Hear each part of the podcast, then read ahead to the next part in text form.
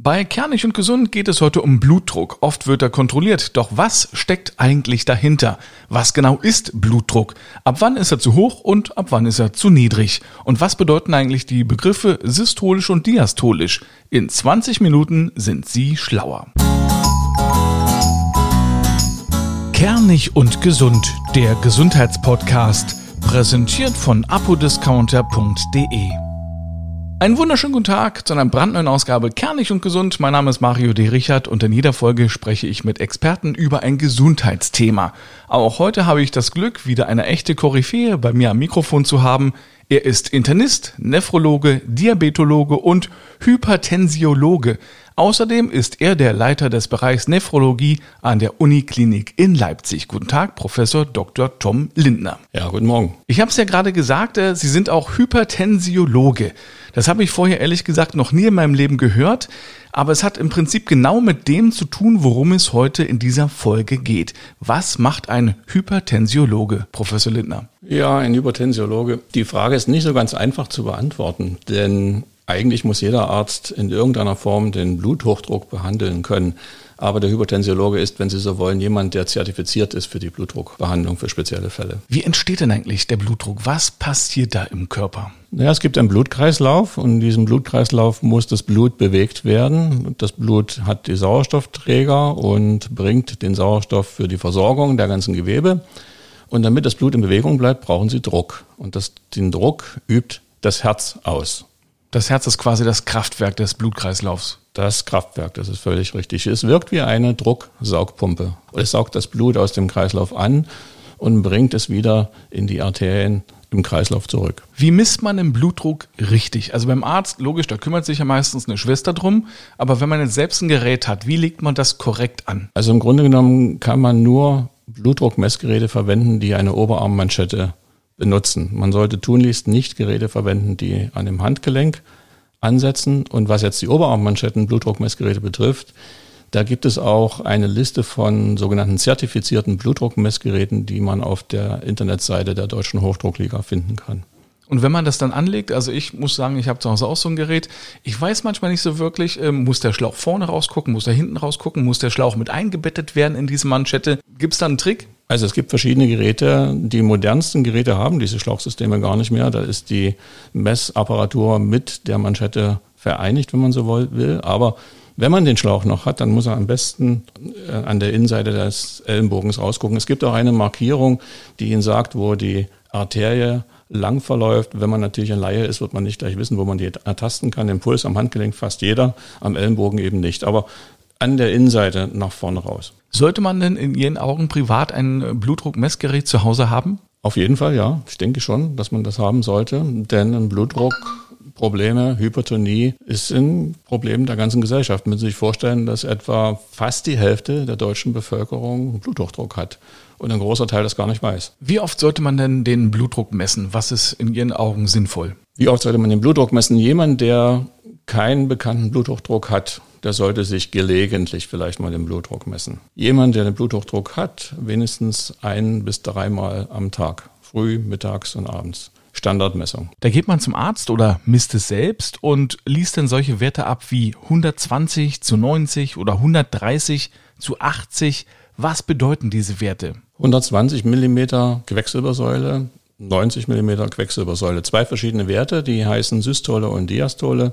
Was meint man damit? Die Systole ist letzten Endes der Maximaldruck, die während der Herzaktion auf das Gefäß ausgeübt wird. Sie müssen sich vorstellen, es wird ein Volumen vom Herz in, in den Kreislauf gepresst und das erzeugt einen Druck und das ist der systolische Druck.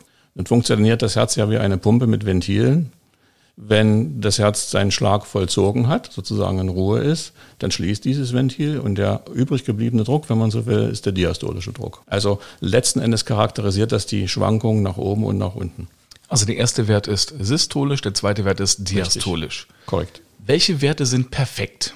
Ja, perfekt werden Werte unter 120 zu 80 Millimeter Quecksilbersäule. Ab wann geht es dann los mit Bluthochdruck? Ja, dann gibt es einen Graubereich. Über 120 bis 130 spricht man noch von einem normalen Blutdruck. Zwischen 130 und 140 von einem hochnormalen Blutdruck und ab 140 erst von Hypertonie Grad 1.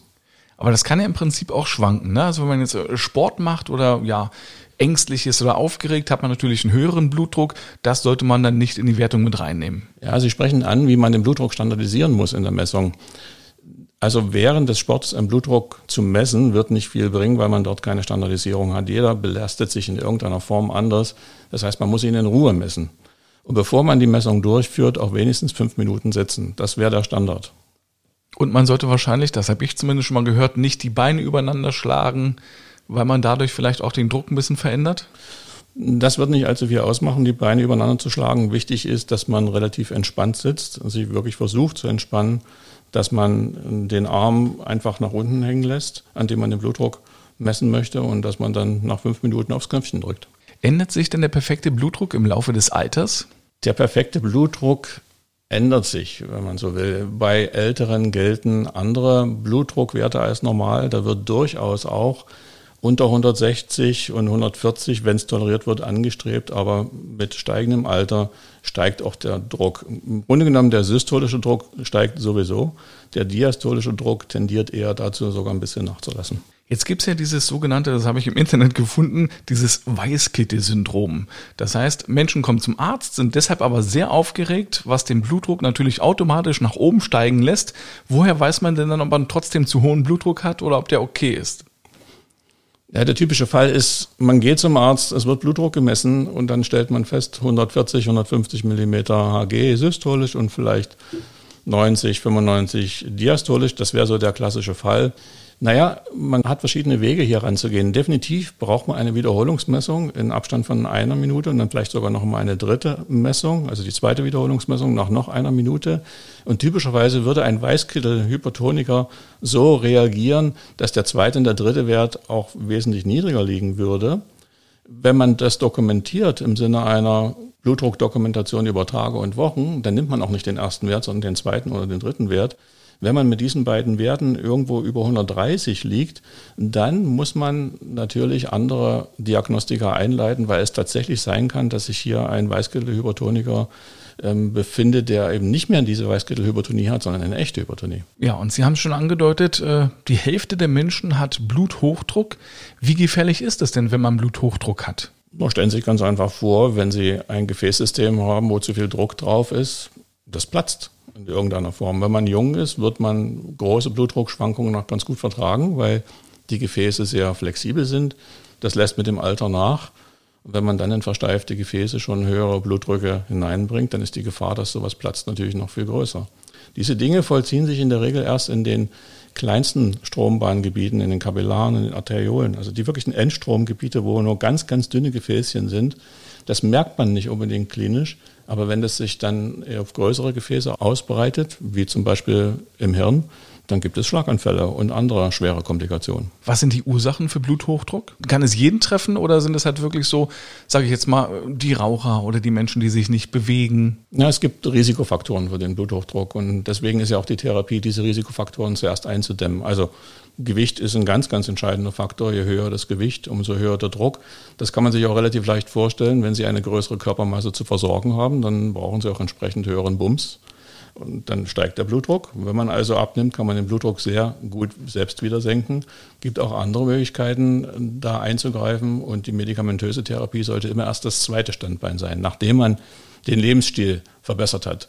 Sport, macht den Blutdruck besser. Das erscheint vielleicht am Anfang ein bisschen widersprüchlich, denn im Sport steigt ja der Blutdruck, aber man schwitzt, man bringt Salze hinaus, man trainiert sich und nach dem Sport wird in aller Regel der Blutdruck aber wieder abfallen und das Niveau können Sie dann über viel Sport, über eine entsprechende Blutdrucksenkung erreichen. Also wenn wir jetzt mal so einen Standard nehmen, als Beispiel, Mensch hat ein BMI von 30, also ja, 30 ist ja schon adipös, dann eben leichtes Übergewicht bis mittelschweres Übergewicht und äh, der würde jetzt ein halbes Jahr lang Sport machen, dann kann er seinen Blutdruck wirklich schon exorbitant senken. Das kann er. Das sollte auch mit einer Gewichtsreduktion verbunden sein. Aber selbst wenn die Gewichtsreduktion nicht kommen sollte bei BMI von 30, dann wird er allein durch den Trainingseffekt schon einen niedrigeren Blutdruck haben. Aber um da auf Dauer was zu bewegen, sollte man natürlich das Gewicht senken. Wie macht sich denn zu hoher Blutdruck bemerkbar? Viele Menschen merken das ja überhaupt nicht. Das Problem ist, dass er sich eben nicht bemerkbar macht. Die meisten glauben, dass man Kopfschmerzen bekommen muss bei Bluthochdruck. Das ist bei den meisten aber nicht der Fall. Es gibt natürlich Patienten, die definitiv Kopfschmerzen haben, sich unruhig fühlen, aufgeregt, nervös sind. Aber wenn man das hört, dann weiß man auch, das können auch Symptome für viele andere Dinge sein. Da kann Stress dahinter stecken und, und, und. Also das richtige spezifische Blutdrucksymptom gibt es nicht, was eben genau die Gefährlichkeit dieser Erkrankung ausmacht. Was ist das mit dem roten Gesicht? Es gibt ja Menschen, die haben auch schnell mal dann so unter den Augen, so an den Wangen und so, so rote Flecken. Ja, ich tendiere ja auch dazu, mir die äußeren Dinge anzuschauen, muss jeder Arzt tun können. Ja, rotes Gesicht, da können viele Dinge dahinter stecken. Natürlich, Bluthochdruck, häufig rotes Gesicht, aber Diabetiker zum Beispiel auch häufig rotes Gesicht. Dann natürlich Alkohol, rotes Gesicht. Sie können auch Autoimmunkrankheiten haben, rotes Gesicht. Natürlich kann man schon abschätzen, häufige Dinge sind häufig, selten sind selten. Also Diabetes und Bluthochdruck kommt einem dann schon im Sinn. Und an dieser Stelle machen wir gleich weiter. Es gibt eine kurze Unterbrechung. Werbung auch heute gibt es wieder eine tolle Aktion von apodiscounter.de und zwar gibt es wieder den Rabattcode. Sie können sich in aller Ruhe in der Online-Apotheke umschauen und das, was Sie brauchen, in den virtuellen Warenkorb legen, egal ob es Vitaminpräparate sind, FFP2-Masken oder Beauty-Produkte. Und dann, wenn der Warenkorb mindestens 30 Euro erreicht hat, bekommen Sie 10 Euro Rabatt. Sie können also eine Menge dabei sparen. Dazu müssen Sie einfach nur den Rabattcode Kernig10 an der Kasse eintippen, alles zusammengeschrieben und dann haben Sie 10 Euro auf den ganzen Einkauf gespart. Am besten gleich mal reinklicken bei apodiscounter.de. Zurück zum Blutdruck mit Professor Dr. Tom Lindner hier an der Uniklinik in Leipzig. Was kann man denn machen, um den Blutdruck zu senken? Sport haben wir schon angesprochen, das ist eine Art und Weise. Was kann man noch machen? Zunächst geht es erstmal darum, zu sehen, wie hoch ist der Blutdruck überhaupt bei demjenigen. Ist er nur leicht erhöht? Bewegen wir uns im hochnormalen Bereich oder vielleicht gerade so um die 140, 150? Dann kann man anfangen, mit nicht medikamentösen Maßnahmen seinen Blutdruck zu beeinflussen. Das ist Ernährungsumstellung, das ist vor allen Dingen sportliche Betätigung und Gewichtsreduktion. Wenn wir mit höheren Blutdrücken zu tun haben, über 150, dann müsste man natürlich medikamentös auf jeden Fall eingreifen. Genauer gesagt ist es natürlich schon so, dass ab 140 die diagnostische Schwelle liegt. Darüber hinaus muss man Patienten behandeln. Aber wenn man jetzt bei 140, 150 innerhalb eines halben Jahres keine Verbesserung durch Lebensstil hinbekommt, dann muss es definitiv medikamentös passieren. Also bei 130 muss man noch nicht unbedingt was machen. Nein, muss man nicht, aber man muss wissen, dass man mit 130, 135 bereits im hochnormalen Bereich ist. Das ist bei dem Bluthochdruck so wie mit vielen anderen Krankheiten auch, zum Beispiel dem chronischen Nierenversagen. Sie haben so einen Graubereich, in dem sich viele Menschen bewegen, in dem das Risiko für Herz-Kreislauf-Probleme nur so ein bisschen erhöht ist, noch nicht so richtig entscheidend. Und erst ab einem Punkt wie 140 und höher setzt das echte Risiko ein.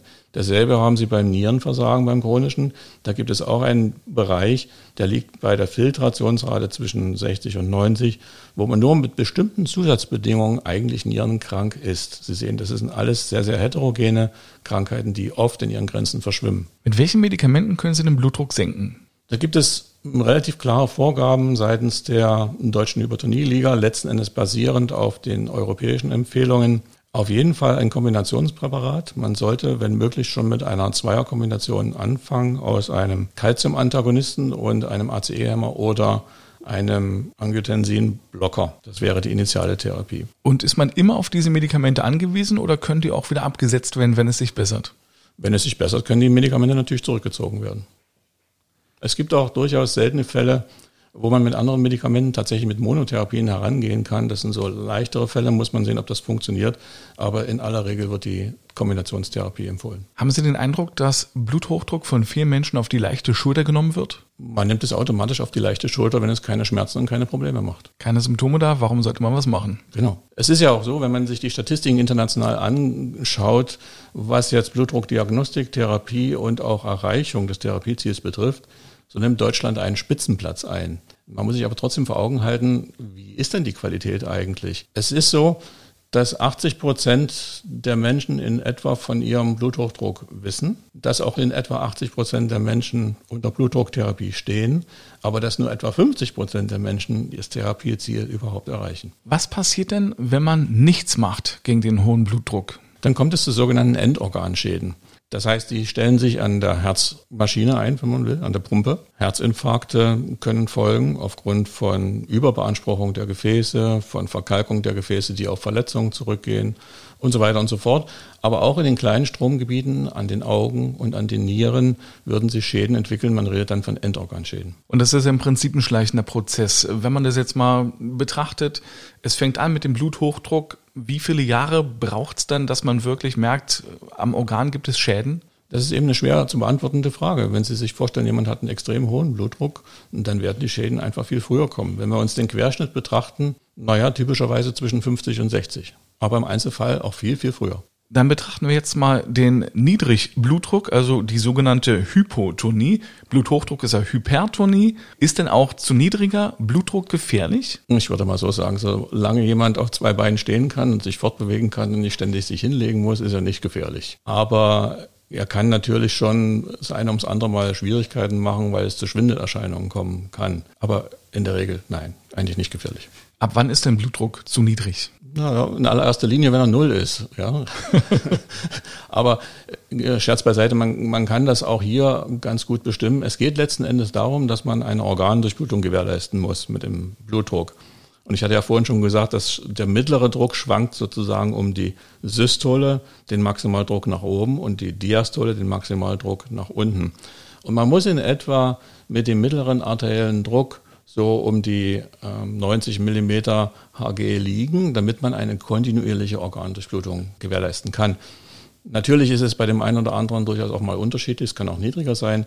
Gewöhnlich ist es bei Älteren eher höher, weil dort die Gefäßverkalkung schon eingesetzt hat, weil das Gefäßstrombahn, wenn man so will, im Querschnitt schon verringert ist, dann braucht man in aller Regel eben, wie ich es vorhin schon mal gesagt hatte, mehr Bums, um dieselbe Durchblutung zu erreichen. Bei Bluthochdruck hilft Sport, da hilft Abnehmen, da helfen ja manchmal auch Medikamente.